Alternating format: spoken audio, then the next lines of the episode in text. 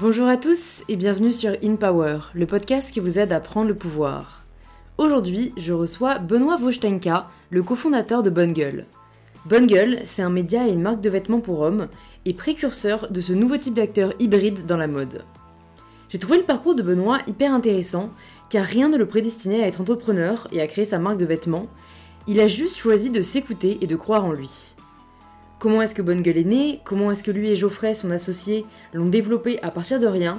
Et comment ils en sont arrivés là où ils sont aujourd'hui, avec une équipe de plus de 40 personnes et 5 boutiques en France? L'épisode est aussi truffé de conseils donnés par Benoît pour devenir adulte, comme il dit. Alors je vous conseille vraiment d'écouter cet épisode jusqu'au bout et peut-être même de le réécouter dans les moments difficiles, car je trouve qu'il donne un vrai coup de boost et de motivation. Si cet épisode et le podcast vous plaisent, vous pouvez laisser un petit 5 étoiles sur Apple Podcast et quelques lignes sur pourquoi vous l'appréciez. Je les lis tous et ça me touche toujours beaucoup. Et j'aimerais d'ailleurs aujourd'hui remercier Manu qui a laissé le commentaire suivant. Salut Louise, je voulais te remercier pour tout ce que tu fais. Ce podcast m'a vraiment aidé dans les moments difficiles et il ne cesse de m'inspirer et de vouloir me dépasser. Que dis-je Il m'aide à prendre le pouvoir de ma vie. C'est une tempête d'air frais, de bienveillance et d'inspiration. Merci. Merci beaucoup à toi Manu d'avoir pris le temps d'écrire ce commentaire, ça met vraiment du baume au cœur. Merci en tout cas à chacun et chacune d'entre vous qui soutiennent le podcast et je suis ravie de vous inviter à rejoindre maintenant ma conversation avec Benoît. Salut Benoît. Salut Louise. Bienvenue sur InPower. Je suis euh, ravie de te recevoir, même si c'est à distance. Euh, situation oblige. Euh, écoute, pour les personnes qui nous écoutent et qui te, qui te connaissent pas encore, est-ce que tu pourrais te présenter de la façon dont tu le souhaites? D'accord, ben, j'ai fondé Bonne Gueule en 2007. donc Bonne Gueule, c'est à la base, on a commencé en tant que, média sur comment euh, on parlait de mode masculine, mais sous un angle très produit et pratique, comment choisir une chemise, un jean, etc. ensuite, j'ai rencontré mon associé Geoffrey en 2010, et c'est à partir de là qu'on est devenu une, marque de vêtements aussi. Donc aujourd'hui, Bonne Gueule, c'est un, média qui est totalement indépendant, on n'a pas d'annonceur, on ne se fait pas payer par les marques, et c'est à la fois aussi notre propre marque de vêtements, et aujourd'hui, on a... Donc on a, on a cinq boutiques. On a une boutique à Bordeaux, une boutique à Lyon, euh, deux boutiques à Paris et là on est en train d'ouvrir euh, à Lille euh, et on est aujourd'hui on est 45 personnes à peu près. Ok, bah écoute, trop cool. Alors bon, là c'est de la présentation bonne gueule. Moi, ce que j'aime bien aussi savoir, c'est qui, qui est la personne en tant que en tant qu'être humain. Donc, est-ce que tu peux nous en dire peut-être un peu plus sur toi qui tu es, où tu as grandi, ce que tu voulais faire et, et ce qui t'a amené au final du coup à créer bonne gueule? Euh, ouais, bien sûr. Alors moi, à la base, euh, je viens d'une classe, euh, comment dire, moyenne de chez moyenne dans le sens où euh, mes parents n'avaient pas assez d'argent pour nous amener au ski, mais ils étaient trop riches pour toucher les bourses. Donc tu vois. donc je, viens de là. Mes parents n'étaient pas du tout dans, la mode. Par contre, je suis un enfant qui n'a pas du tout manqué d'amour, bien au contraire. Et j'avais un père qui travaillait dans la recherche, une maman qui a été pendant quelques années bénévole dans une bibliothèque du village où on habitait.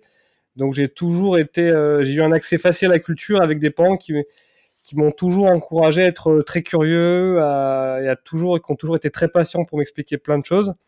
Donc j'ai grandi un peu dans ce contexte-là. Et le vêtement, en tant que sous l'angle très produit, très savoir-faire, ça m'est venu euh, petit à petit. J'ai commencé à, m'intéresser à l'histoire du, du, du, du, vêtement. Puis à, à l'époque, en 2007, il n'y avait pas du tout de, il y avait pas du tout de, comment dire, il y avait rien, il y avait pas de contenu sur les, euh, sur la mode masculine sous un angle très concret. moi, j'aimais bien écrire, j'étais curieux, donc ça m'a fait très plaisir de, de, partager euh, mes réflexions sur comment on fait pour savoir si une chemise est de bonne qualité, sur comment on fait pour, pour choisir un jean, etc. Et euh, ça a plutôt bien pris. Donc moi, je suis quelqu'un à la base qui, je suis très très curieux et j'aime bien apprendre. T'avais quel âge du coup euh, à l'époque en 2007 quand tu as commencé à partager euh, sur Bonne Gueule euh, J'avais, je crois que j'avais 20 ans, effectivement. Ouais, il me semble que j'avais 20 ans. Donc, est-ce que tu savais déjà ce que tu voulais faire à l'époque? Qu'est-ce que tu voulais peut-être comme étude? Et, qu'est-ce qui t'a poussé à créer ce, blog? Est-ce qu'au début c'était juste genre j'ai envie de partager ce que j'aime? Ou déjà tu, tu voyais, tu te voyais en faire ta carrière? Alors, pas du tout. Euh, c'était une époque où je savais pas du tout ce que je, voulais faire de, ma vie, comme je pense beaucoup de jeunes de, de, 20 ans. Ensuite, il y a eu quelques éléments qui ont, précipité les choses, mais j'ai une famille qui n'est pas du tout versée dans l'entrepreneuriat. moi, j'ai des copains, leur père avait des boîtes, etc.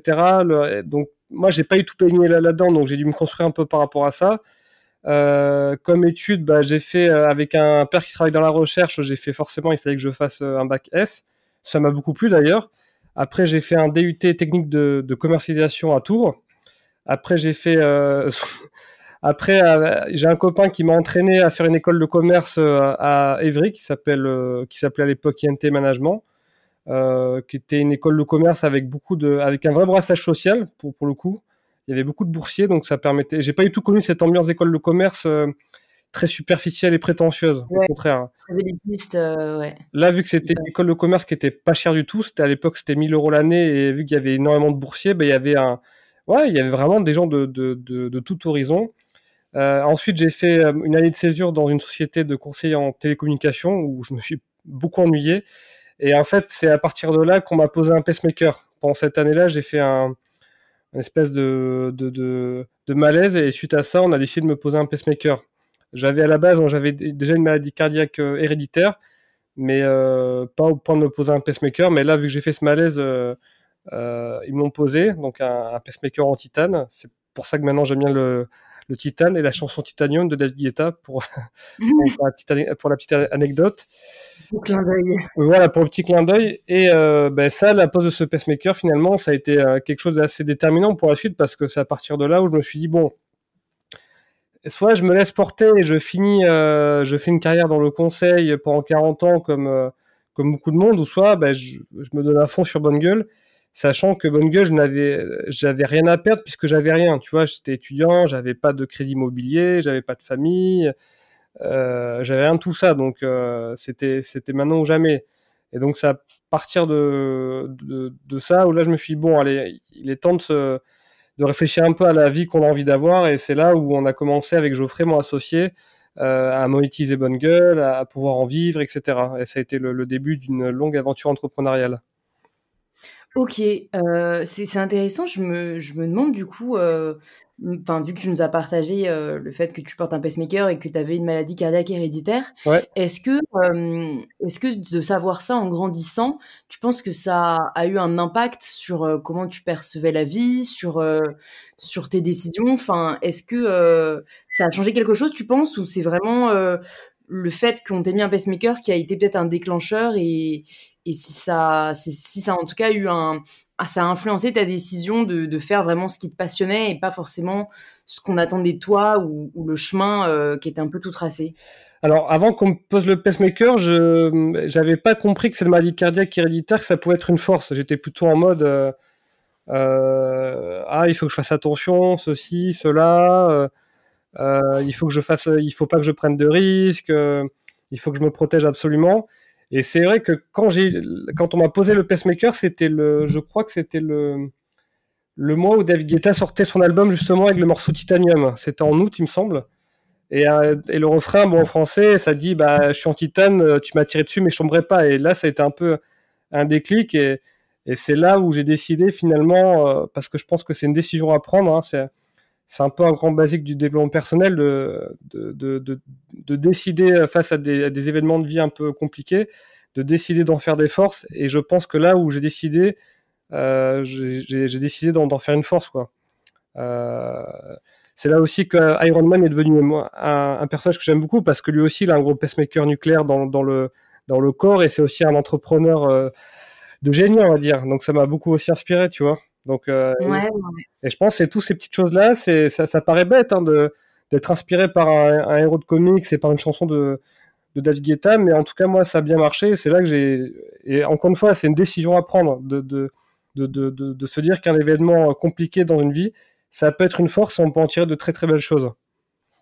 Ouais, totalement. Bah, c'est, la résilience en fait. Et euh, après, euh, enfin, parfois c'est c'est, parfois on aimerait et on n'y arrive pas, mais je pense que la volonté peut quand même faire beaucoup et que si on le veut assez, euh, on finit par arriver à changer d'état d'esprit et l'état d'esprit euh, influe quand même beaucoup après nos actions. Donc, euh, Donc ouais, non, très bel enseignement. Et, euh, et du coup, bah écoute, raconte-nous, euh, quand tu finis tes études, euh, à quoi ressemble ton quotidien Est-ce que vous êtes tous les deux avec ton associé sur le projet? Comment est-ce que vous réussissez quand même à vivre au début? Enfin, ça m'intéresse toujours de savoir un peu le début d'une aventure parce que parce que c'est là où tout se joue en fait. Oui, et puis je crois que toi aussi, tu es en train de lancer un projet entrepreneurial, il me semble. Ouais, totalement. Bah, moi, je développe depuis euh, un peu plus de sept mois maintenant euh, ma marque de lingerie euh, éthique et inclusive parce que bah, c'est pas souvent associé malheureusement.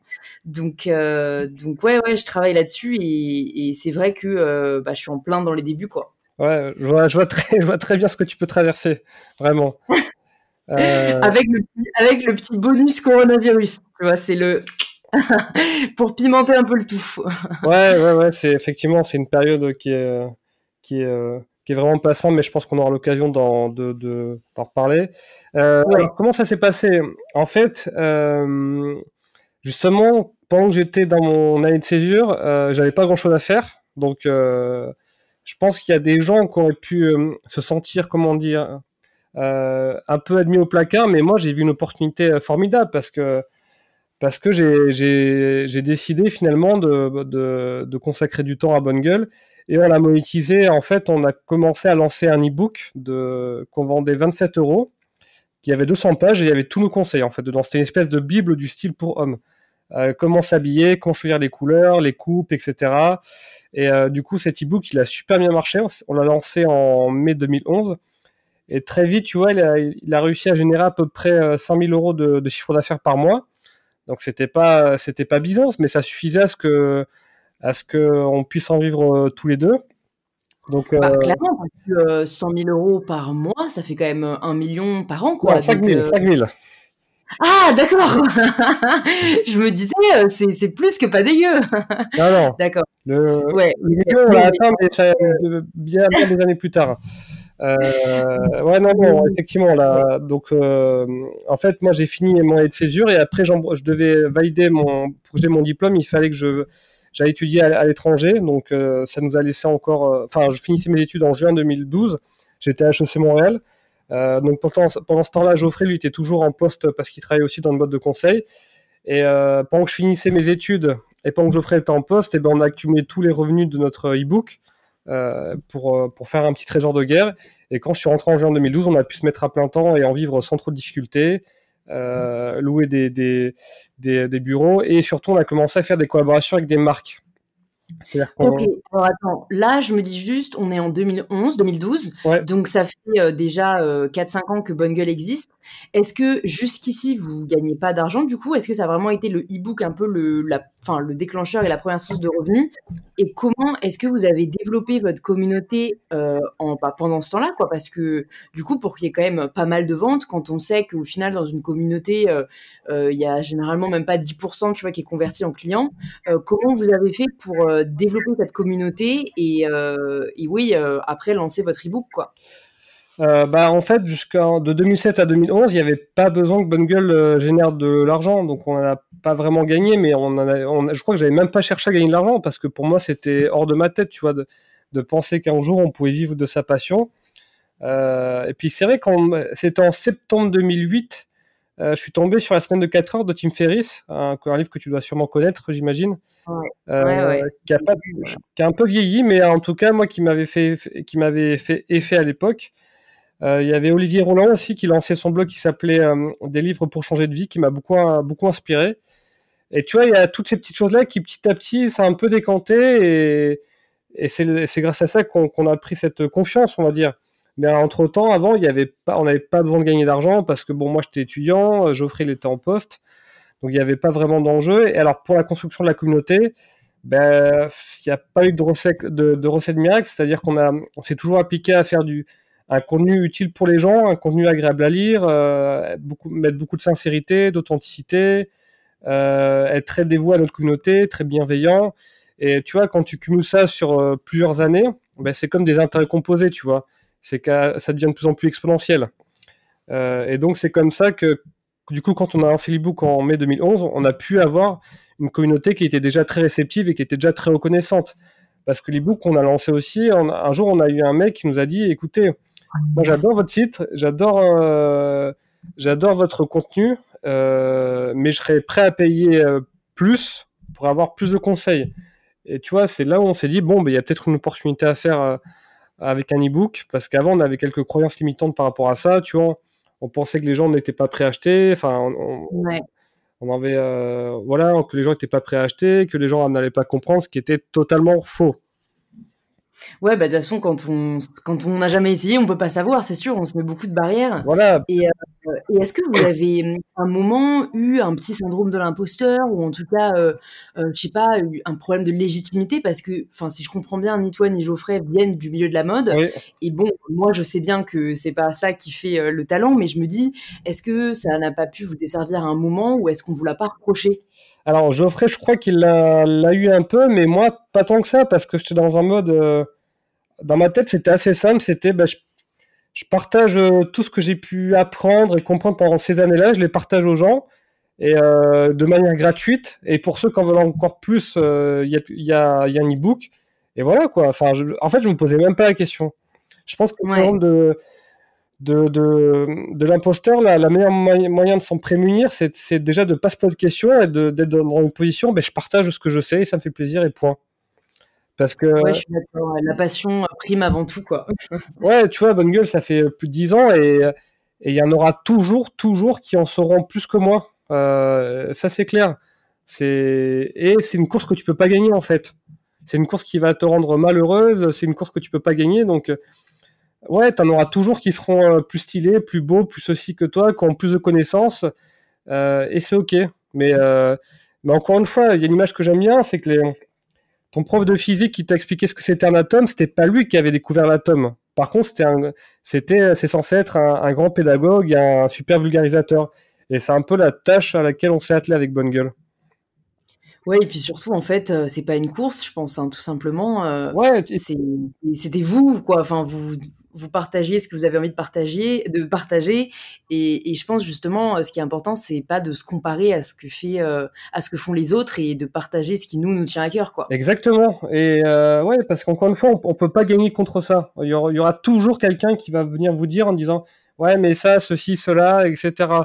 Et c'est ok. Donc, et c'est vrai que nous, vu que ça faisait plusieurs années quand même qu'on faisait beaucoup de contenu gratuit et pour lequel les mecs étaient hyper reconnaissants ça nous a mis en confiance. On savait qu'on avait un vrai impact et que tu avais des gens qui aimaient euh, notre discours et surtout nos, nos valeurs. Parce que finalement, les gens, quand ils ont acheté cet e-book, alors oui, ils ont acheté des années de connaissances sur le sujet, mais ils ont aussi surtout acheté, je pense, des valeurs et ça, nous, ça, leur faisait hyper plaisir de soutenir tout, notre travail. Parce que pour répondre à chaque commentaire, on, faisait de manière gratuite. Donc il y avait des gens qui, qui nous ont dit qu'ils ont acheté euh, ce petit PDF juste pour nous soutenir en fait dans notre aventure. Ouais. Ça, c'est hyper fort, c'est clair. Ouais, ouais, carrément. Donc, c'est pour ça que le, le syndrome de, l'imposteur, il existe. Et il faut, je pense, là aussi, prendre la responsabilité et la décision de faire comme s'il n'existait pas, tout simplement. Mmh. Très puissant. Et, euh, et, du coup, après la, la sortie de ce e-book et que vous réalisez qu'en fait, bah, vous pouvez euh, gagner de l'argent en faisant euh, ce que vous aimez le plus, quelle a été votre réflexion euh, et comment euh, comment Bungle est passé du statut de, de, de projet, euh, enfin side hobby quoi, à véritable potentiel entreprise? bah alors déjà les premières semaines de la vente de l'ebook c'était c'était une euphorie, c'était vraiment une euphorie parce que je me souviens en juillet je partais en vacances avec des des copains et quand je me levais le matin alors que j'avais fait la fête toute la toute la nuit, je voyais que pendant pendant ce moment-là j'avais fait des ventes. Et ça, mm. c'était, euh, c'était très très puissant. Enfin, moi, ça m'a. Donc, tu as une espèce d'euphorie les, les premiers mois, sentiment de, d'être, sorti de ce système-là, de, d'avoir. Euh, de, euh, comment dire Que le salariat, c'est pas la seule voie, bien au contraire. Que tu as, sentiment d'être au-dessus de. de, de sentiment d'être un peu au-dessus de tout ça. Mais par contre, ensuite, les, tu reviens vite avec les, les pieds sur terre parce que en tant qu'entrepreneur, bah, tu, dois faire face à des choix difficiles, même à des événements difficiles, comme ce qu'on est en train de traverser en ce moment. Euh, et tu es, tout seul finalement face à ça. Euh, c'est-à-dire que euh, tu es toi qui es entièrement responsable de, ta destinée, de, ton business. Et, voilà, et c'est aussi une pression qu'il faut savoir aussi porter. Donc ensuite, donc ensuite, voilà, après ces premiers mois un peu grisants, on a fait en sorte de, de bien stabiliser le business, de développer d'autres sources de revenus aussi, et de mettre et d'accumuler un petit trésor de guerre pour au cas où, on va dire. Vous préfériez rester le plus longtemps possible tous les deux, on va dire. Alors Geoffrey, lui, là, moi je suis très passionné du produit, mais Geoffrey, lui, donc mon associé, lui, il a, il a vraiment ce côté entrepreneur. Lui, c'est quelqu'un qui est passionné par l'entrepreneuriat. Moi, j'aime ça, mais je suis plus passionné par le produit. Et Geoffrey, très vite, il a compris qu'il fallait pas qu'on soit en, mode semaine de 4 heures. Il a dit il faut qu'on prenne des bureaux, il faut qu'on prenne euh, deux stagiaires et il faut qu'on développe le, business. Et, donc c'est ce qu'on a fait. Très rapidement, en fait, on a dès qu'on est rentré de Montréal, dès que je suis rentré de Montréal, donc en juin 2012, euh, on a pris des, bureaux en novembre 2012 et pour euh, et là on a pris chacun un stagiaire et puis et puis c'est parti. Donc là, Bonne Gueule est devenue une vraie entreprise. On avait un siège social, des stagiaires, etc. Donc, est-ce que vous avez rencontré des problèmes de croissance? Parce que bah, on parle souvent de, comment se développer, et en soi, tu nous en as déjà pas mal parlé, mais on parle pas souvent de, bah en fait quand on croit aussi euh, assez vite euh, ou quand on a des nouvelles activités quoi. On sait pas forcément comment y faire face. Euh, est-ce que vous c'est un problème que vous avez rencontré et comment vous avez géré ce développement quoi? Si un peu tu peux nous parler des principales étapes et peut-être des principales difficultés que vous avez rencontrées oui alors c'est un vrai problème qu'on a eu parce que bah, au bout d'un moment tu grandis tu grandis et surtout que nous on vend du on vend des vêtements. Donc les vêtements faut les qu'on les achète en avance. Euh, mais Alors attends, parle-nous peut-être de quand vous avez décidé justement de créer cette marque et de plus juste être un média. Alors ça s'est fait en, bah, en fait, euh, on a en 2012, on a commencé à faire des collaborations avec des vêtements parce que tu vois, une personne achète un e-book, ben on en achète, elle peut pas en acheter deux, tu vois. Donc c'est pas très, euh, c'est pas très scalable comme business. Ouais, euh, Et on s'est dit, bah, et tu vois, en tant que passionné du vêtement, c'est, on avait envie de faire des vêtements aussi. Ça, clairement, moi, j'avais envie de, j'avais envie de, d'avoir un vrai, de, de, pouvoir proposer un vrai produit au mec. Donc on a, et, mais étant donné qu'on n'avait aucun savoir-faire en matière de production, de design, on a fait des collaborations avec des marques et ça nous a un peu mis en confiance. Et on a vu là aussi qu'on avait une audience qui était au taquet et qui, et qui adorait ça, quoi, et qui était prête à acheter des vêtements qu'on pouvait sortir. Donc on a continué ces collaborations jusqu'en 2014. Et c'est en février 2014 où là, on a lancé vraiment notre marque d'événement parce qu'on s'est dit, bon, les collaborations, c'est très bien, mais il est temps aussi que nous, on ait une, vraiment une marque à nous, que ce soit des permanents, parce qu'avant, c'était des, séries limitées, les collaborations, euh, qu'on ait une marque à nous avec des permanents, qu'on ait une offre, qu'on ait un, un, contrôle total sur la production, sur le prix, etc. Donc ça, arrive en, en 2014. Et vous aviez collaboré avec euh, quelle marque euh, pendant ce laps de temps? Euh, On a collaboré avec des marques qui étaient purement hommes, donc je ne sais pas si ça te dit quelque chose, mais on a collaboré avec des marques comme French Rotters, comme National Standard. On a fait une collab avec Aigle aussi, une collab avec Echung, qui est une très belle marque de chaussures. On a fait avec Melinda Gloss aujourd'hui, qui a changé de nom. voilà, que, des petites marques assez niches à l'époque. Ok, non, ça me dit, euh, enfin certaines me disent quelque chose, mais c'est vrai que c'est quand même un milieu assez euh, différent et j'avais déjà entendu euh, sur certains podcasts que j'ai écoutés, bah, qu'au final c'était très dur de se lancer dans la mode masculine parce que bah, c'est un secteur moins large et qu'il a moins, bah, il y, a moins peut-être cette recherche Enfin, je sais que c'est, moi je déteste en plus les, clichés, donc euh, c'est surtout pas ce que je veux faire. Mais dans, enfin, quand quand euh, il y avait certaines euh, personnes qui travaillaient dans ce milieu-là, s'exprimaient par rapport à la mode masculine, ils disaient que c'est vrai que c'était plus difficile parce qu'il y a peut-être moins de désirabilité, ou il y a moins ce côté achat compulsif. Et, et je trouve ça intéressant de voir qu'au final, vous, vous aviez vraiment une vraie communauté de, de, passionnés comme vous et qui justement font un peu taire, on va dire, ces, ces stéréotypes, quoi. Alors c'est pas faux dans un certain sens, mais en fait, c'était à nous de. Moi, pour moi, personnellement, je pensais que ma mission, c'était à nous de faire kiffer les mecs sur le vêtement, de, leur faire comprendre mais pourquoi euh, une belle matière japonaise, pourquoi c'est super cool, pourquoi un beau soulier anglais, c'est bien construit et ça va durer dans le temps. Enfin, tu vois, on a, moi, je me sentais, enfin, je me sens d'ailleurs toujours investi de cette mission de. Les mecs doivent comprendre le vêtement grâce à Bonne Gueule, ils doivent comprendre pourquoi le vêtement, ça peut être passionnant, pourquoi il y a plein d'histoires derrière, etc. Et il y a tout ça, comment dire, il y a tout, tout cet univers autour. Si tu expliques pas, bien sûr, ça va intéresser personne. Parce que c'est vrai que tu as des mecs euh, qui achètent du vêtement, c'est très, euh, c'est très, c'est hyper euh, pragmatique, sous, sous, un angle hyper technique, comme ils achètent une voiture. Est-ce que voilà, c'est quoi le poids du tissu, c'est quoi la taille du col, c'est quoi la matière des boutons, c'est quoi les finitions, et c'est ok, tu vois. Et, ça, et nous, Bonne Gueule, on a toujours voulu vulgariser ça par rapport à tous ceux qui, qui avaient envie de mieux s'habiller, mais tu vois, ils, avaient, ils, avaient un, ils étaient un peu intimidés, on va dire, par le vêtement. Mm.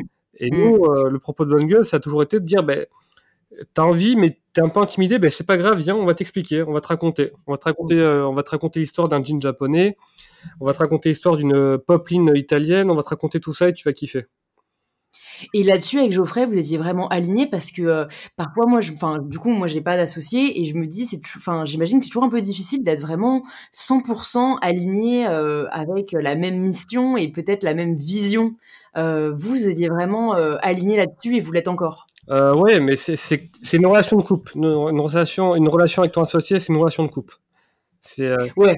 Donc ça veut dire que parfois c'est ok qu'on soit pas d'accord à 100%, euh, mais qu'il faut l'être à 80% ou 90%. Euh, parfois, c'est aussi, il faut se dire, bon, il faut aussi avoir confiance de ses faiblesses et de se dire, euh, connaissant mes faiblesses, dans quel cas l'autre pour moi peut être une force. Par exemple, moi, j'ai une aversion au risque. J'aime pas ça du tout. Geoffrey, lui, il est beaucoup plus décomplexé par rapport à ça. Et moi, j'ai pris confiance que j'ai cette aversion au risque il faut prendre du recul par rapport à ça. Et dans ce cas-là, c'est faire confiance à, Geoffrey. Tout comme, euh, et vice versa, tu vois. Tout comme Geoffrey peut avoir d'autres, euh, comment dire, d'autres, euh, d'autres faiblesses. Ouais. à moi mes, mes points forts. Et c'est important d'être complémentaire. Mais c'est une, c'est une vraie relation de couple, avec tout ce que ça implique derrière. Et avec, avec chaque jour, la volonté d'aimer son associé. Vraiment. Ouais, carrément. Et du coup, au, début de, la marque, comment est-ce que vous vous êtes répartis les rôles? Parce qu'en plus, comme tu le disais, ni toi ni lui ne, viennent du monde du textile, donc je connais ça aussi. et alors personnellement, moi, je me suis entourée d'une styliste et d'une chef de produit en freelance. comment est-ce que vous, vous avez abordé ces sujets? Parce que bah, je trouve que dans l'entrepreneuriat, au final, il y a pas mal de boîtes où on peut se lancer seul sans avoir les compétences. Mais alors, dans la mode, quand on crée une marque, c'est beaucoup plus compliqué. Euh, ben en fait, on a commencé comment? On a commencé avec un. On avait euh, embauché un, un, stagiaire qui avait fait, qui avait déjà une expérience de six mois euh, chez une autre marque de vêtements qui s'appelle qui s'appelle Alexandre que, que, je salue. Aujourd'hui, c'est il travaille pour la ligne homme de Cézanne qui s'appelle Octobre Édition. Ouais, ouais, je connais. Ouais, ouais, bah tu vois, bah, il a fait ses, il a fait ses classes chez Bonne Gueule, on va dire. Et je pense que c'est parce qu'il était chez Bonne Gueule qu'il a été débauché par, euh, par, euh, par octobre. Euh, référence. Avis à toutes les personnes qui nous écoutent, si vous voulez faire vos armes, vous savez où aller. Exactement. Et donc Alexandre, ben, ouais, il avait déjà, il a fait, il avait fait déjà, il avait eu déjà six mois chez APC et c'est vrai que ça a été une belle expérience qui a été suffisante pour initier nos premiers événements. Et ensuite, on a vraiment, on a toujours été très bien entouré. Donc on a tout appris sur le terrain, on a, été très, très bien conseillé également, mais euh, ouais, c'est vrai qu'effectivement au début c'est le grand frisson, quoi, parce que tu dis, euh, je pense que pour toi ça, a dû te faire ça, tu t'es dit, bon, ça, ça va, euh, la lingerie je connais, j'en porte, je, je, je, sais comment ça va tomber, et quand tu reçois les protos, tu dis, ah ouais, en fait, le chemin va être un peu plus long que prévu, je pense. Ah, c'est clair, et, ne serait-ce que même avant réception des protos, parce que en fait, euh, là, si tu veux, moi, je, je devais euh, recevoir les, les, les, protos, euh, euh, enfin vraiment euh, après avoir développé certains essais, mais qui étaient vraiment minimes, on devait y aller bah, le 2 avril voir voir nos usines et bon évidemment à cause de, du corona, on n'a pas pu y aller, mais en fait c'est surtout le cheval de bataille de trouver des usines. Alors je sais qu'en plus bon moi c'est particulier parce que je veux faire du sans couture, donc il y avait une exigence technique hyper importante. Ah tu veux faire de la couture soudée un peu? Comment? Tu veux faire de la couture soudée? Voilà, du thermocollage. Ouais, ouais, du, du, bonding. Du, du thermo... Ouais, du bonding, voilà. Ouais, ah ben, ouais, je vois très bien parce que moi j'adore les, les, vêtements techniques, les vêtements outdoor, même si on investit ouais. hyper parisien, entre guillemets, enfin hyper urbain. Donc euh, je vois très bien, ouais, ouais, effectivement, il faut du, des vignes qui font du bonding, euh, ouais, pas du bondage. Euh, il y en a, y a, en Europe, il y en a vraiment pas tellement et qui le font bien en plus. Ouais. Bah c'est ça, c'est ça, et surtout qu'en plus voilà, je voulais rester en Europe et euh, je voulais produire de manière la plus éthique possible, Oula, et oui. en plus euh, trouver des matières euh, aussi éthiques. Donc moi je voulais même des matières biodégradables, et, et en fait c'est souvent ça va souvent à l'encontre de la technique même de thermocollage qui réagit beaucoup mieux aux matières synthétiques. Euh, ouais. Ah ouais, là tu te mets dans une galère. Oui, je vois, je vois très très bien. Ouais, donc j'ai découvert euh, tout ça, voilà. Donc heureusement euh, là, euh, enfin, on s'oriente plutôt vers du positif et on a réussi à dépasser euh, toutes ces embûches. Mais c'est vrai que euh, je me doutais pas euh, que c'était aussi compliqué, tu vois, de trouver des matières, les négocier, Ah trouver ouais, une ouais.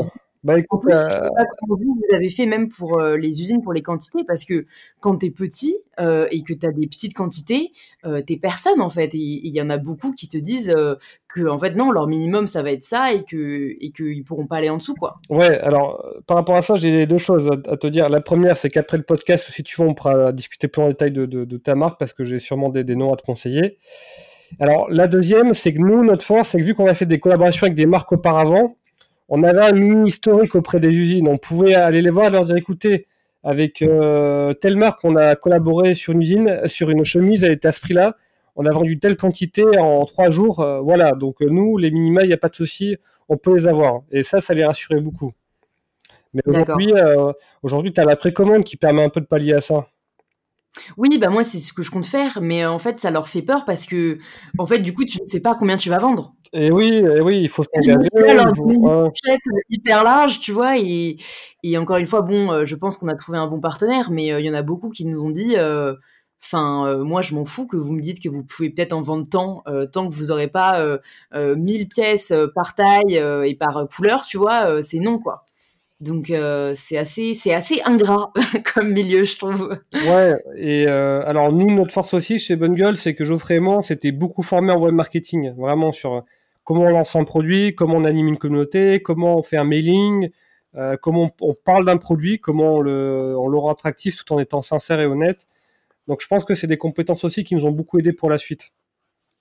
Et, euh, et ça, parce que j'imagine que ça doit intéresser euh, certaines des personnes qui nous écoutent. Comment vous vous êtes formé là-dessus? Est-ce que ça a été à base de, de cours sur YouTube? Est-ce que c'est des amis à vous? Enfin, comment Qu'est-ce que tu conseillerais aux personnes qui souhaitent justement se former un peu là-dessus? Euh, ben déjà, il faut se former à la vente de manière générale. Il faut pas avoir peur de ce mot-là, d'une part. Et euh, donc, à l'époque, il y avait, c'était beaucoup de contenu en anglais, mais là, tu vois, aujourd'hui, tu as des gens comme, euh, euh, comme Romain Collignon, comme Stan Leloup de Marketing Mania qui font un super boulot, où tu peux, où tu peux apprendre facilement ce que, ce qu'est le, le marketing. Et encore une fois, il faut pas avoir peur de ces mots-là. Le marketing, c'est comment est-ce que tu présentes ton produit de la meilleure façon possible, de la, de la plus claire possible, pour que le, le mec en face comprenne bien si, si ce produit s'adresse à lui ou pas. Donc, euh, ouais, donc euh, là, en, en nom français, il y a Romain Collignon et Stan Leloup, que, que, que j'aime bien, de Marketing Mania. Euh, mais ouais, effectivement, sur la littérature américaine est très riche sur le sujet. Si tu Ouais. tapes Ultimate Guide to, to Mailing, par exemple, tu vas trouver des super trucs. Ouais. Donc moi, j'a- j'aime beaucoup ce que fait Ramit Sethi, par exemple, qui est un, un web marketeur américain. Et tu as des choses, euh, tu vois, How to Launch a Product. Excuse-moi pour mon accent anglais, mais bon, il est... Voilà. Ah, t'inquiète, moi c'est le même.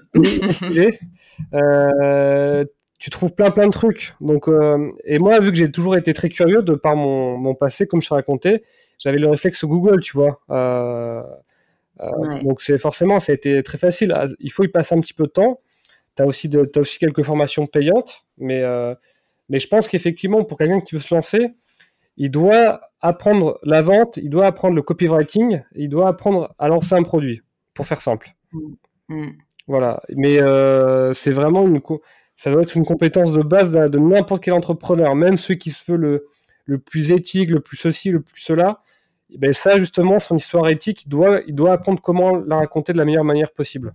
Avec le juste Ouais, de- mais de- de moi, j'ai du mal à me positionner là-dessus parce que euh, je pense que euh, malheureusement, euh, dans notre, fin, dans la société française, c'est quand même un peu un, un gros mot l'argent.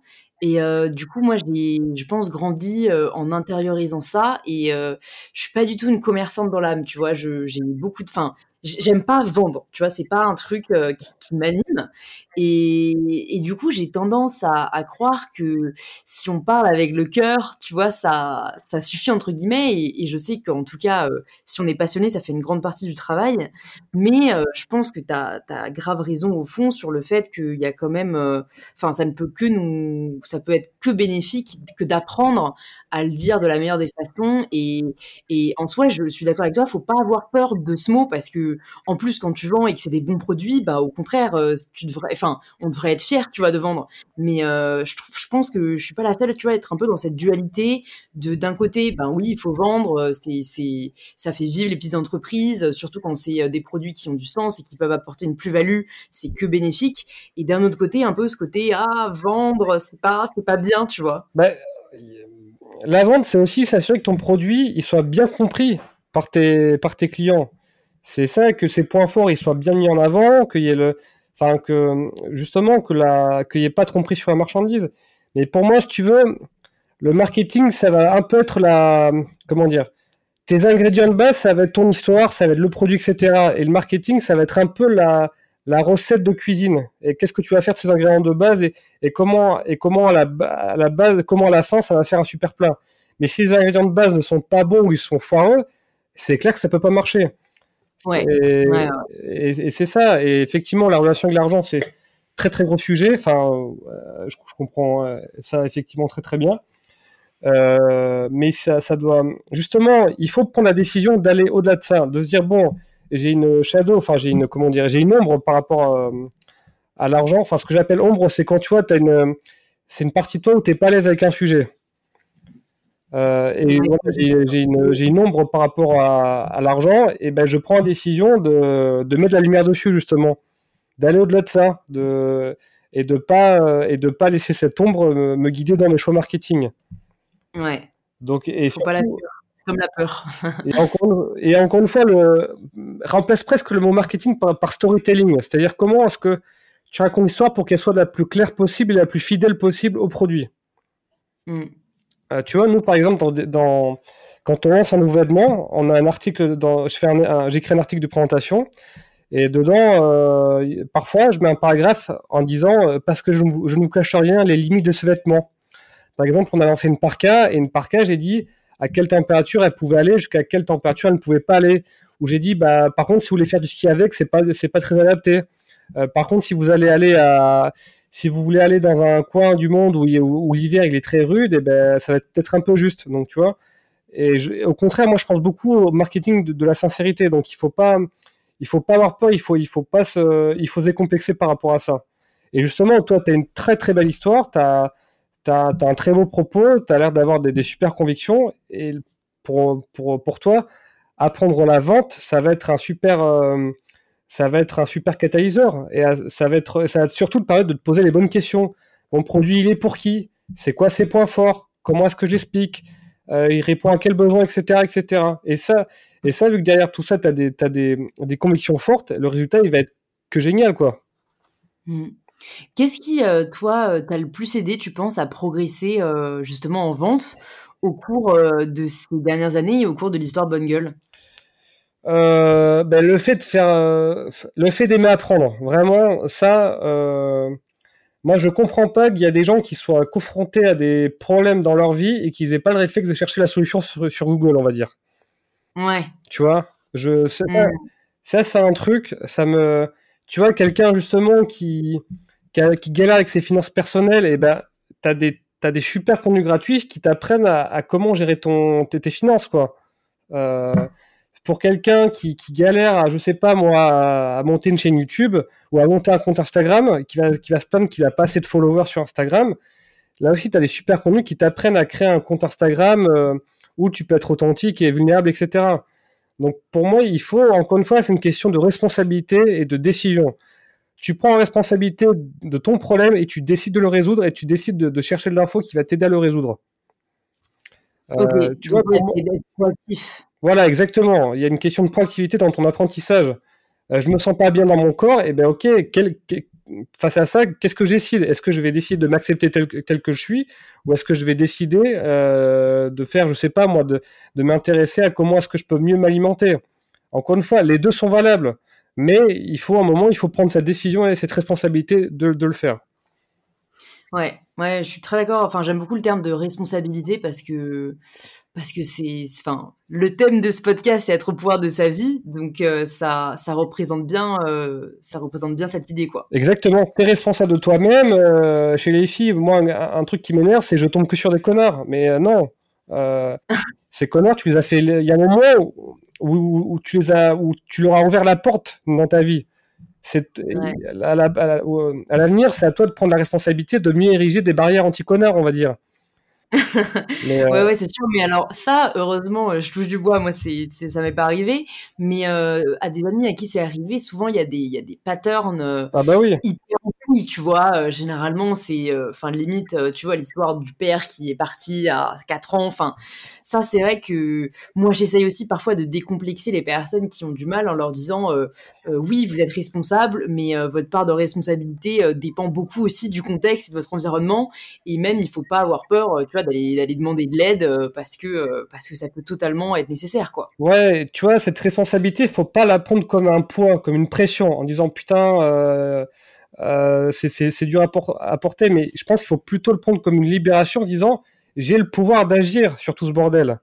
Et à ce titre, je conseille le.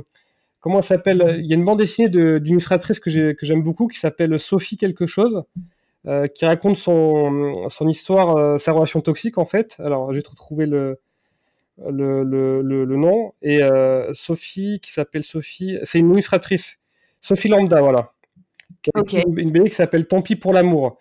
Et, où, c'est très très bien fait, c'est très bien expliqué, où elle raconte comment petit à petit elle s'est s'engrainer dans, avec, dans une relation avec un manipulateur et comment elle s'en est sortie. C'est magnifiquement bien expliqué. Et à la fin, elle dit Ok, ce mec il m'a détruit, il m'a, il m'a fait un mal pas possible, mais en même temps, euh, c'est moi qui lui ai ouvert les, c'est moi qui lui ai ouvert la porte et je lui ai mis un fauteuil de première classe pour qu'il s'installe dans ma vie. Euh, tu vois, c'est ça. Et donc, euh, ouais, c'est, c'est, parfois il y a un contexte, mais justement, malgré ce contexte-là, je pense que c'est aussi libérateur de se dire ben, que, que malgré ce qui m'arrivait, eh ben, ça dé... eh ben, eh ben, j'ai le pouvoir de, de, de, changer les choses. Ça soit sur ouais, Malgré le fait que moi, j'avais une famille qui n'était pas du tout portée dans l'entrepreneuriat, eh ben, j'ai quand même décidé de, de, de, suivre une voie où dans ma famille, personne ne l'avait suivi auparavant. Hmm. Mais c'est pour ça que c'est important, de, justement, comme tu dis, de s'entourer, d'en parler, etc. Et, et, du coup, enfin, tu, tu, le rappelles, euh, tu avais vraiment un peu personne dans ton entourage qui était entrepreneur. Euh, tu nous diras si c'était aussi le cas pour Geoffrey, mais comment est-ce que vous avez fait face aux principales difficultés que vous avez rencontrées? Et peut-être si tu peux nous parler comme ça d'un moment peut-être en particulier où vraiment euh, c'était un peu la merde et, et, comment vous avez réussi à rebondir? Euh, Ouais, alors des moments où c'était vraiment la merde, on en a eu pas mal. alors le premier point qui est important, c'est qu'on s'est de suite bien entouré. En France, tu as plein de choses pour aider les entrepreneurs, vraiment. Donc nous, on a, été admis au réseau Entreprendre. C'est un réseau d'aide aux entrepreneurs qui s'appelle bah, littéralement le réseau Entreprendre. Là, gratuitement, tu as un coach euh, euh, qui, t'accompagne pendant deux ans. Euh, tu rencontres d'autres entrepreneurs pour échanger sur plein de problématiques. Donc il faut pas rester, il faut surtout pas rester dans sa bulle d'entrepreneur tout seul, vraiment. Mm. Donc donc nous on a eu un super coach, mais en difficulté qu'on a eu, bah, il y a eu en, bah, en 2015 ça a été, ah, ça, a été compliqué hein, cette affaire. On a eu un décès dans notre équipe. Euh, ah quelqu'un de très brillant qui avait mon âge, mais qui est décédé d'un cancer du, foie, euh, alors qu'il buvait pas particulièrement plus, que les autres. Donc ça a été, euh, ça a été très foudroyant. Quasiment le même mois, on a dû licencier le premier vendeur de notre boutique, qui était un très bon pote à moi. Donc j'ai dû licencier un pote, qui était très dur. Et on avait lancé des costumes qui n'avaient pas bien marché du tout. Donc niveau trésorerie, c'était hyper tendu. Donc euh, vraiment, c'était un peu le, c'était un peu la tempête. Euh, et donc là, bon, bah, ensuite on a trouvé des, des solutions, mais c'était, c'était pas facile du tout. Euh, là, cet hiver aussi, ça a été, ça a été très difficile parce que parce que on avait beaucoup de stocks. enfin on avait beaucoup stocké pour l'hiver, mais du coup, tous ces achats pour l'hiver, il fallait les avoir fait auparavant. Donc, niveau trésorerie, c'était un peu tendu. La saison mettait du temps à commencer. on étant aussi en pleine levée de fonds, donc ce qui est très chronophage avec beaucoup de pression. Donc, ça, a été, ça a été très dur. Et c'est là qu'on s'est beaucoup appuyé sur notre équipe aussi. C'est là où le rôle de l'équipe est hyper important. Ouais. Et justement. Et je me demande. Oui. Alors, pardon, vas-y. Bah, non, je t'en prie. Non, je me demandais juste euh, par rapport, euh, tu vois, au, costume qui n'avait pas, qui avait pas très bien marché. Euh, moi, c'est un truc qui me fait vachement peur parce que j'ai du mal à ne pas prendre les choses personnellement. Et, et en plus, tu vois, j'avais cette discussion avec une amie dont j'admire beaucoup la mentalité, tu vois, parce qu'elle me disait, mais Louise, il faut pas avoir peur des échecs, c'est génial, c'est hyper enrichissant. Enfin, euh, en l'occurrence, elle est chanteuse, tu vois. Elle, m'a dit euh, si nous on n'avait pas eu euh, des, des, concerts où les salles n'étaient pas remplies ou un son qui a moins bien marché qu'un autre, bah on n'aurait pas pu en tirer des enseignements et, apprendre de ses erreurs. Et je suis totalement d'accord avec elle, mais ça m'empêche pas moi de, assez mal vivre quand quelque chose se passe pas comme j'imaginais, parce que je pense, enfin voilà, j'y attache vraiment une grande importance personnelle. Et du coup, pour toi, comment euh, tu as un peu géré ça et, comment euh, peut-être vous réussissez à, mieux le gérer aujourd'hui qu'au début? Euh, Alors, bah déjà, des, échecs, on en a eu, on, en aura, enfin, j'espère le, moins possible. Donc, c'est normal, ça arrive. Maintenant, quand ça arrive, tu vois, ce qui est fait est fait. Il y a un moment, tu peux, tu peux pas changer le passé. Ça, c'est clair et net. C'est c'est con hein, de, dire ça, mais voilà, c'est la réalité. Tu peux pas changer ce qui s'est passé. Euh, cela est, tu vois, c'est comme ça. Donc, euh, les échecs, ils arrivent. Et euh, l'important, ben, c'est classique aussi, c'est comment est-ce que tu en tires des, des, leçons face à tout ça. par contre, je dis pas que quand ça arrive, t'as pas le droit d'être triste ou d'être en colère. Et je pense qu'il faut laisser la place à ces émotions-là. Mais il faut aussi se dire que il faut aussi, se dire que tu peux pas changer le passé tout simplement. Et c'est maintenant comment tu vas de l'avant. Et c'est, je pense, dans cette capacité à affronter un échec où c'est là où, as, où tu te révèles vraiment en fait. Ouais, non, mais c'est clair, c'est clair. Encore une fois, t'en apprends beaucoup. Enfin, on apprend plus des échecs que des réussites. Hein. Oui, même si on préférait avoir que des réussites. Ouais, ouais, ouais, ouais. C'est euh, encore une fois une dualité qu'il faut accepter. Euh.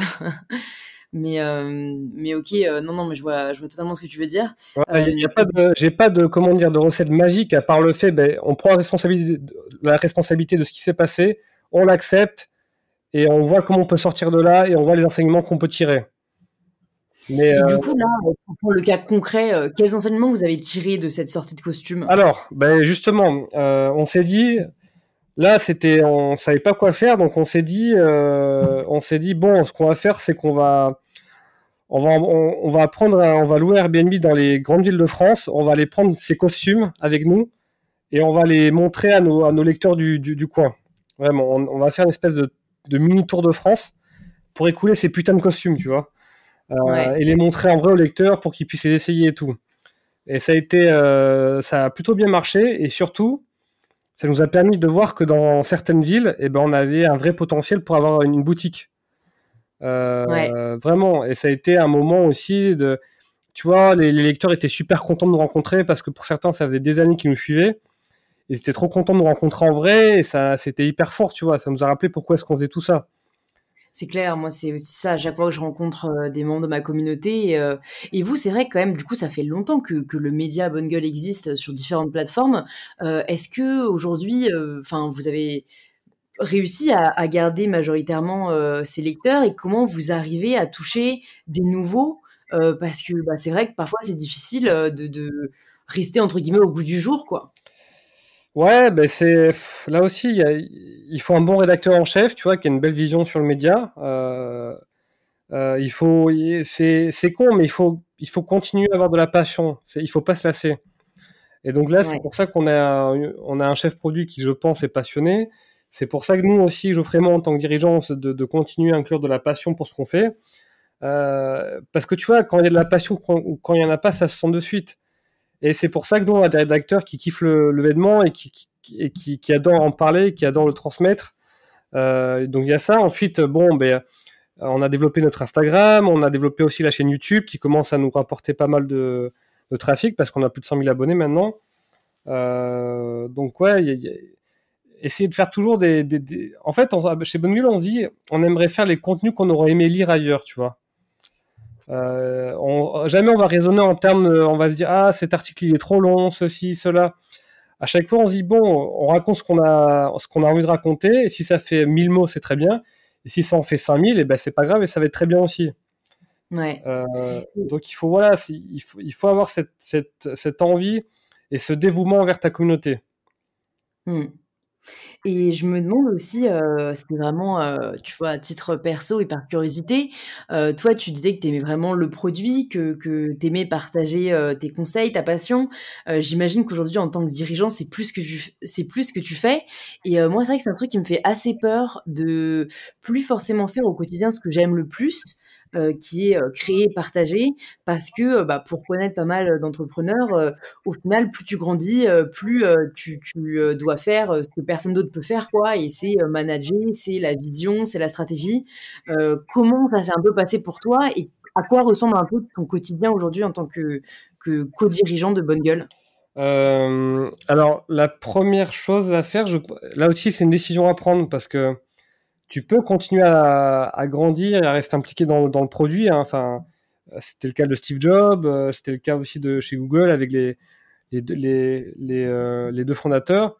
Et je te rassure, tu as quand même, avant de créer, de lancer ta marque et avant effectivement d'avoir un tel boulot dirigeant au, point de ne plus être dans le produit, tu as, de la marge. il, va, il va se passer plusieurs années. Rassuré. Donc, tu, vois, tu, peux, tu peux être tranquille. tu peux être tranquille tu as, encore quelques années devant toi. Et puis ensuite, bah, c'est à toi justement de voir comment est-ce que tu peux organiser ton, ton emploi du temps pour, pour, avoir une emprise sur le produit toujours aussi forte. Et c'est quelque chose qui est possible, encore une fois. Euh, il y a plein de mm. modèles. Il y a des, euh, tu vois qu'Elon Musk, lui, il reste très impliqué dans, dans le produit, enfin, etc. Alors oui, effectivement, le boulot de dirigeant, il est aussi euh, très prenant. Il n'est pas facile du tout tous les jours, mais c'est aussi quelque chose qui te fait énormément grandir, vraiment qui te rend, euh, qui te fait vraiment énormément évoluer, qui te. Euh, en fait, tu n'as pas le choix, es toujours obligé de te dépasser et de tout le temps, tout le temps. Et c'est pour ça que c'est. Euh, tu vois, le beau dirigeant, c'est comme une salle de. une grosse séance de, une de, de sport.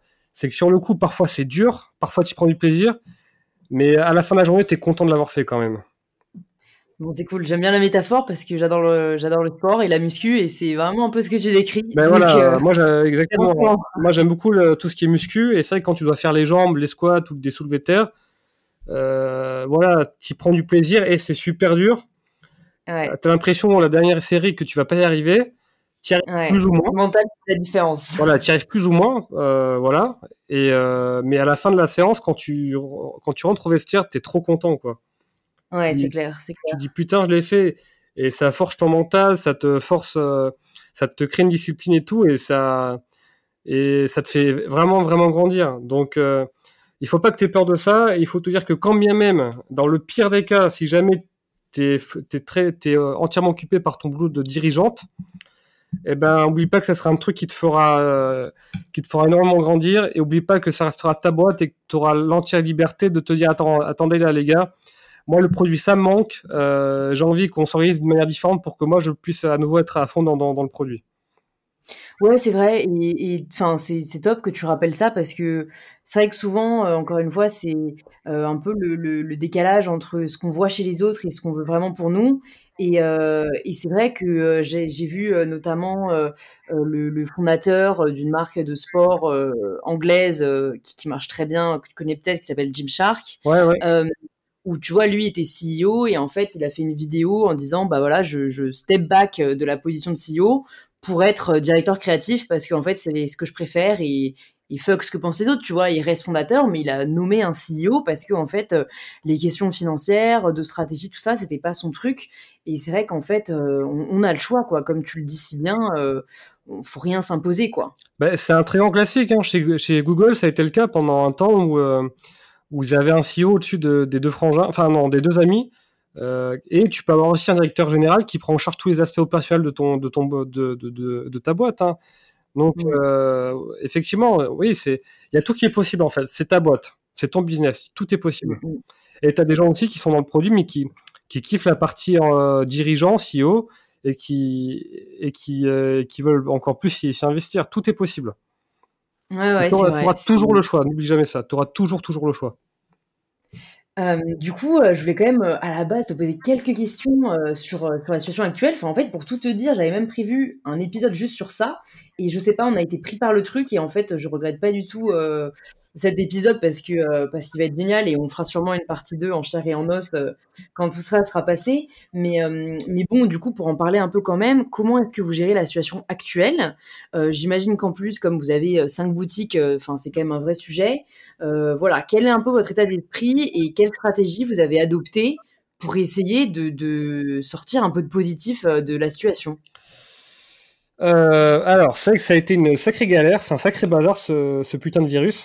Euh, ouais, ben déjà, nous, ben, tout, tout, le staff boutique, il a fallu le mettre en, au chômage partiel parce que, ben, parce que les boutiques étaient fermées, on n'a pas le droit de, de les ouvrir. Euh, les mettre en sécurité.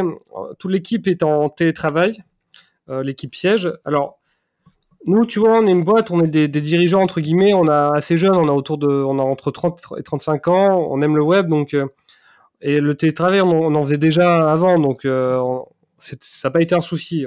du télétravail chez Bonne Gueule, on sait faire. Euh, ensuite, on a, mis une, on a mis une grosse partie de l'équipe. La majorité de l'équipe est en chômage partiel aussi. Euh, deux, trois jours par semaine pour certains, donc ça a été assez galère. Bon, euh, effectivement, le chiffre d'affaires, il a pris un coup, et donc là, c'est tous les sujets du moment. comment on fait pour, pour animer les, les, les, ventes, comment on fait pour rester proche de notre communauté, etc. Mais comment dire, tu vois, on a, nous, on a une très belle équipe, je pense, et je suis serein parce qu'on sait qu'on a les bonnes personnes sur lesquelles on peut s'appuyer. Tu vois, on a une très belle personne au branding, on a un super chef de produit qui sait gérer les, tous, les, tous les problèmes qui peuvent arriver par rapport à ça. Il y a des merdes, c'est clair, il y a plein de soucis. Je sais pas comment on va sortir de cette crise. Enfin, je pense qu'on va bien s'en sortir, mais on va en chier de, de ouf, ça, il n'y a pas de doute. Et mm. j'espère et je pense qu'on sera plus fort et plus résilient par rapport à ça. Mais euh, oui, oui, c'est pas facile. Et justement, euh, il faut voir aussi comment cette crise, on peut la, enfin, ce temps de confinement, on peut le tourner à notre avantage. Donc moi, j'ai justement, j'ai comment, j'ai repris pas mal d'écriture d'articles aussi, chose que j'ai en temps normal, c'est compliqué. Euh, pas mal de, de lecture aussi. C'est un autre rythme, c'est une autre découverte aussi. Ouais, j'allais te demander euh, qui sont, euh, tu penses, ceux qui vont le mieux s'en sortir au final de, cette crise. Euh, enfin, tu vois, pas le secteur, mais les acteurs de la mode, par exemple, qui sont, ouais, tu penses que qu'est-ce qui va faire la différence? La remise en question, vraiment. Je pense que les marques qui vont se mieux s'en sortir, ça va être celles qui vont dire, bah, il y a eu un avant-après cette crise, ça nous a transformés on a eu plein de réflexions. Il y a des choses qu'on va remettre en cause. Il y a des choses qu'on va au contraire faire encore plus qu'avant. Ça va être ça, ça, ça et ça. Donc je pense qu'il hmm. y a ça. Je pense que celles aussi qui, euh, qui ont su tisser une relation sincère, honnête et authentique avec leur communauté. Hmm. Parce que parce qu'il y, y, a une base de clients qui sera toujours là, qui sera toujours fidèle, qui aura toujours envie de, soutenir la, la, marque.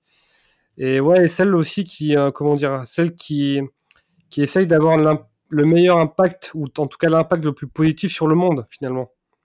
Hmm. C'est des, des, gens comme toi, hein, finalement, c'est ça. C'est les valeurs, quoi, euh, le, partage des valeurs et, de la mission. Euh. Exactement, de se dire, bon, ben là, on fait un petit step back sur, les, sur le chiffre d'affaires. Et par hmm. contre, comment est-ce qu'on peut apporter notre contribution dans, dans, ce, dans tout ce bazar euh, Voilà, ça, ça va être toutes ces marques-là. Ok. Euh, j'ai deux petites dernières questions pour toi. Euh, comme tu as d'abord euh, partagé le fait que tu étais quelqu'un de très curieux et que j'ai l'impression que tu as, vu beaucoup de vidéos, lu beaucoup de livres, enfin que tu as fouillé pas mal le web, est-ce que tu aurais une de ressources qui t'ont particulièrement marqué, que tu aimerais partager aux personnes qui nous écoutent? Ah, c'est une bonne question ça. sur l'entrepreneuriat pur de chez Pur, non, non, en vrai, ça peut être, euh, enfin, ça peut être un film qui t'a donné une claque et qui t'a fait réaliser euh, le sens de la vie. Euh, ça peut être un livre de développement personnel. Enfin, ça peut être ce que, ce que tu veux qui t'a, qui t'a particulièrement marqué. Alors, moi, j'aime beaucoup en, en français, j'aime beaucoup ce que fait Mark Manson. Tu vois, l'art subtil, ouais. on foutre et et l'autre c'est celui qui a la couverture bleue. Je sais plus lequel c'est. D'ailleurs, j'ai fait la face de l'art subtil de séduire de son de son qui, qui, qui, est, qui est sorti euh, il y a quelques mois. Donc moi j'aime beaucoup tout ce que fait Mark Manson, même si euh, limite il faut le lire en anglais parce que quand tu le lis en français avec la traduction c'est pas tout à fait pareil, ça fait un, peu bizarre. Mais c'est un auteur qui est pas du tout facile à traduire en français et je tire vraiment mon, chapeau à la traductrice parce qu'elle a dû, ça a dû être un, un enfer à traduire. Euh, donc tout ce que fait Mark Manson, j'aime vraiment beaucoup, sachant qu'en plus ça fait euh, plus de 10 ans que je suis ce mec, donc euh, je suis super content de voir qu'il a qu'il a qu'il a une qui, maintenant qu'il a un tel succès. Donc mm. fait Mark Manson. Il y a un livre que j'aime beaucoup qui s'appelle Reinventing Organization de Frédéric Laloux. pareil sur qui un mec qui qui essaye d'étudier les boîtes de les entreprises de, de, demain, toutes les pratiques qu'elles mettent en place, c'est hyper inspirant. Euh, dans un niveau un peu plus avancé, très euh, bon. Je passe tous les tous les livres de développement personnel assez classiques euh, qu'il y a sur toutes les listes. Ceux-là, vous les connaissez tous, etc. J'aime beaucoup le livre d'Olivier Roland. tout le monde n'a pas eu la chance de rater ses études. Et d'un point de vue plus spirituel, j'aime bien ce que fait Ken Wilber, qui est un philosophe américain qui fait c'est vraiment c'est très profond ce qu'il fait moi ça m'a beaucoup changé ma manière de voir le monde et, euh, et j'aime bien le blog de Bruno Marion qui est un, un, grand ami à moi qui est spécialisé dans les théories du chaos et qui a un super blog aussi qui raconte plein de choses hyper intéressantes. Brunomarion.com tout simplement. Ok, bah écoute, super, je mettrai tout ça dans les notes du podcast. Et du coup, euh, je vais te poser maintenant euh, la question signature du podcast. Ça signifie quoi pour toi prendre le pouvoir de sa vie? Ah euh, Ça signifie être adulte finalement. Être, être adulte dans le sens où être adulte responsable et donc être libre. Mais être adulte responsable en opposition tu vois, à, ceux qui vont se dire que si jamais il leur arrive des tuiles, c'est, forcément de la faute de quelque chose, de la faute du gouvernement, des politiques, des riches, des immigrés, de ceci, de cela, du système, etc. Et c'est pas comme ça qu'on peut avancer. Donc, euh, prendre la responsabilité de, de, de, sa vie, c'est agir en tant qu'adulte, c'est faire face aux moments difficiles, c'est les, les accepter. Accepter, parfois, ça sera dur pendant plusieurs semaines ou plusieurs mois, et qu'il faut quand même avancer et prendre la, et, décider d'avancer finalement. Donc c'est c'est être adulte, c'est être responsable et euh, et c'est être conscient de ses croyances qui nous empêchent d'avancer et de prendre la décision d'aller au-delà. Elles seront peut-être toujours là. Euh, il y aura peut-être toujours un syndrome, un fond de syndrome de de, de l'imposteur, mais il faut faire comme les comme les moines bouddhistes, tu vois. Faut faut méditer et faut visualiser ça dans sa tête et et prendre, faire un pas en arrière et pour la visualiser, se dire ok, elle est en moi, mais je, je, fais le choix de continuer à avancer malgré ça. Ok, bah écoute, trop cool. Merci beaucoup Benoît euh, pour tout ce que tu nous as partagé. Franchement, je te dis, euh, je, je suis vraiment partante pour un épisode 2 parce que je pense qu'on aurait encore euh, beaucoup de choses à se dire. Euh, mais je pense que là, il y a déjà, euh, enfin, ça va être très, très enrichissant pour les personnes qui nous écoutent. Et du coup, euh, si jamais ils veulent en savoir plus sur toi, plus sur Bonne Gueule, on les redirige sur le site de Bonne Gueule, principalement. Bonnegueule.fr, tout simplement. Bonnegueule.fr, sur la chaîne YouTube de Bonne Gueule, sur le compte Instagram de Bonne Gueule. Est-ce qu'il y a un autre réseau caché où tu veux les envoyer? Non, non, la chaîne YouTube, l'Instagram et le, et le site. Ok, bah super, je mettrai aussi tout ça dans les notes. Et écoute, j'espère à très bientôt et surtout euh, bon courage pour cette période. Euh, vous allez, que vous allez vous en sortir et on sera là euh, dès, la, dès la réouverture des boutiques. Et en attendant, on sera là en ligne. On va fêter ça. Merci beaucoup à toi. À très vite, salut. Salut. Merci de vous être rejoint à notre conversation avec Benoît, j'espère qu'elle vous a plu. Si c'est le cas, vous pouvez nous le faire savoir en partageant un post ou une story sur Instagram, en nous taguant bonnegueule et mybetterself. On sera ravis d'interagir avec vous. Vous pouvez aussi envoyer cet épisode à deux amis qu'il pourrait inspirer. Et en attendant, prenez bien soin de vous et on se dit à la semaine prochaine pour un tout nouvel épisode d'InPower.